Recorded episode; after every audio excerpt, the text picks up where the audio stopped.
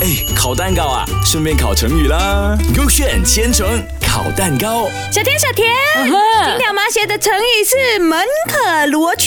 那跟麻雀有关呢我啊？不知道啊，你知道它是什么意思吗？呃，一点点懂咯。那你讲啊看呃，就是那个什么冷落啊，什么稀少啊，是不是？哎呦，它就是形容门庭冷落，宾客稀少。啊，对了，我要讲这个的，给你讲了咯。呃，你明明就不会真的了。不会呢，快点开 KA 了哦，K K K A 我开啊。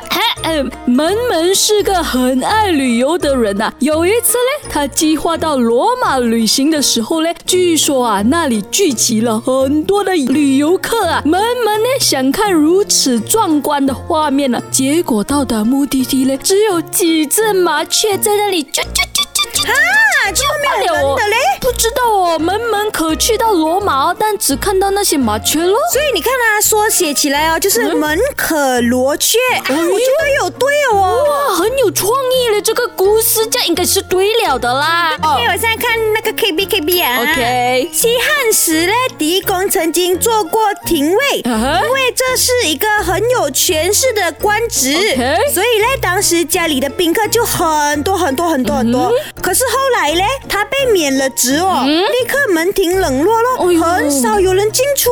这样现实的咩？这些人，啊然后道士门口鸟雀成群哦啊哈简直可以用那个网哦捕捉了哦。